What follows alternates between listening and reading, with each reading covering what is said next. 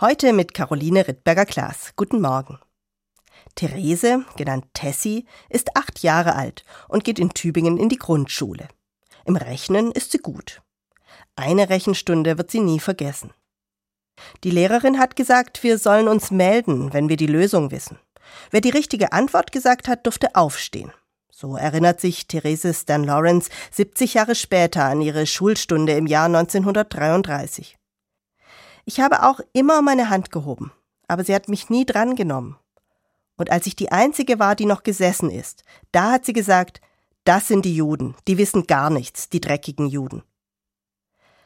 Als am 9. November 1938, heute vor 85 Jahren, in ganz Deutschland die Synagogen brennen, jüdische Geschäfte geplündert und jüdische Menschen zusammengetrieben, geschlagen, getötet oder eingesperrt werden, ist Tessie mit ihrer Mutter bereits nach Palästina geflohen weil die Saat des Hasses, den ihre Lehrerin und viele andere gesät haben, aufgegangen war. Die Lehrerin, so haben es auch andere Schülerinnen berichtet, ließ keine Möglichkeit aus, das jüdische Mädchen zu demütigen und hetzte auch ihre Klassenkameraden gegen sie auf, ja, forderte sie auf, sie zu schlagen. Am Ende hatte Tessie keine Freunde mehr.